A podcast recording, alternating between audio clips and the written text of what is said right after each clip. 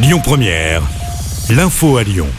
Bonsoir à tous. Le gouvernement se veut ferme sur les retraites. Le projet de réforme a été présenté ce matin au Conseil des ministres. L'exécutif entend respecter son calendrier avec une mise en application souhaitée cet été.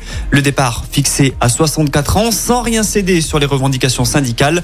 Le bras de fer va donc continuer sur ce dossier et alors que la CGT Énergie envisage des coupures ciblées d'une heure ou deux, le ministre du Travail, Olivier Dussopt, a mis en garde expliquant que tout n'était pas acceptable.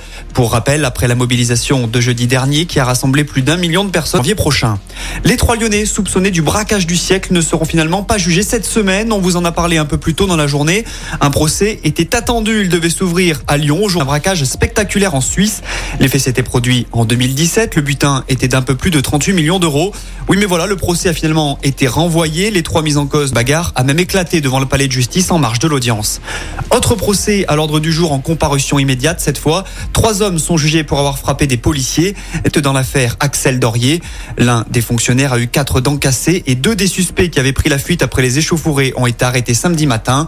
Pour rappel, dans l'affaire de prison ferme, son passager a 6 ans dont 3 années assorties du sursis.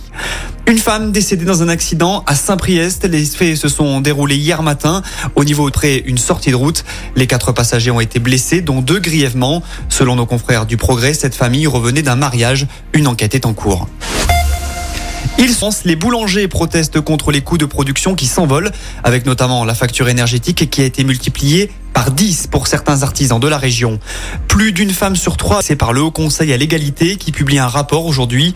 37% des femmes ont vécu une situation de non-consentement et 14% affirment avoir subi un acte sexuel imposé. C'est ce soir, les Lyonnais vainqueurs de Chambéry ce samedi en Coupe de France connaîtront leur adversaire pour les huitièmes de finale dans quelques heures.